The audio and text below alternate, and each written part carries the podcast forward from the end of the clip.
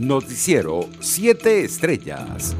La delegación de la Alternativa Democrática para promover un acuerdo de salvación nacional de cara a un proceso de negociación con Nicolás Maduro sostuvo un encuentro con el secretario general de la Organización de Estados Americanos, Luis Almagro, en la ciudad de Washington como parte de la gira que inició en los Estados Unidos. El jefe de la misión, Gerardo Blight, adelantó que se trata de una gira por varios países que busca apoyo internacional para un acuerdo que produzca salidas a la crisis que atraviesa Venezuela. En otras informaciones tenemos que el gobierno venezolano podrá recurrir las sanciones de la Unión Europea después de un fallo del Tribunal de Justicia del bloque comunitario que anuló la sentencia de un tribunal general que negaba al Ejecutivo el derecho a cuestionar legalmente medidas restrictivas en su contra. La Unión Europea adoptó en febrero de este año la quinta tanda de sanciones contra funcionarios de Venezuela a raíz de la grave situación que persiste en el país.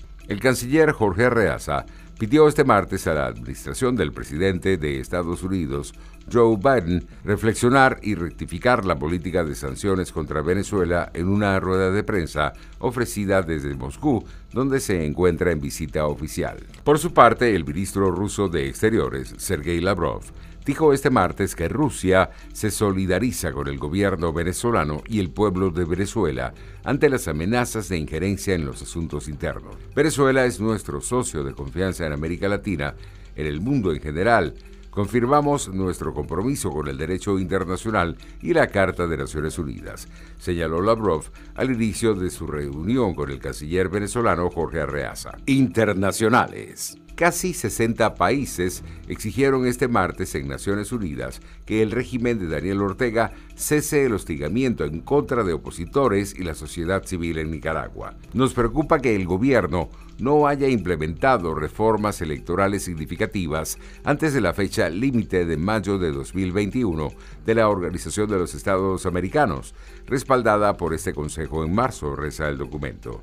Los gobiernos que suscribieron la declaración sobre Nicaragua expresaron profunda preocupación por las leyes promulgadas recientemente que podrían restringir indebidamente la participación política, la libertad de expresión, la reunión pacífica y la asociación. Además, rechazaron la disolución arbitraria de los partidos políticos y pidieron la liberación inmediata de los candidatos presidenciales y disidentes que han sido detenidos en los últimos días. La canciller alemana Angela Merkel recibió segunda dosis contra el coronavirus de la farmacéutica moderna tras la primera de AstraZeneca. Si confirmamos que la dirigente alemana recibió recientemente una segunda dosis de vacuna producida mediante la técnica de ARN mensajero del laboratorio estadounidense Moderna, después de haber recibido el 16 de abril una primera inyección de la farmacéutica sueco-británica AstraZeneca, indicó a la agencia de noticias AFP un portavoz de la Cancillería.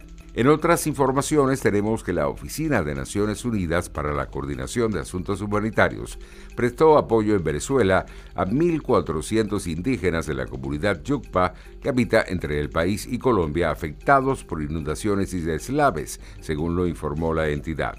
Más de 53.000 migrantes y refugiados venezolanos han sido reubicados en 699 municipios de Brasil como parte de la Operación Bienvenida que puso en marcha el gobierno del gigante latinoamericano tal y como lo confirmó el lunes la Casa Civil del Ejecutivo brasileño. Hasta el mes de mayo, Brasil había recibido más de 260.000 migrantes de nuestro país. Economía. Los contagios de COVID-19 entre los trabajadores de uno de los puertos más importantes de China han provocado atascos de buques de carga e incertidumbres en la industria logística antes de la temporada alta de envíos, según informa la prensa local. Según la consultora china One Shipping, que provee informaciones sobre el sector logístico, se han cancelado o desviado a otras rutas y puertos más de 300 viajes. El lunes, el puerto de Yatian, por donde pasa un tercio del comercio internacional de Cantón y un cuarto de las exportaciones chinas a Estados Unidos,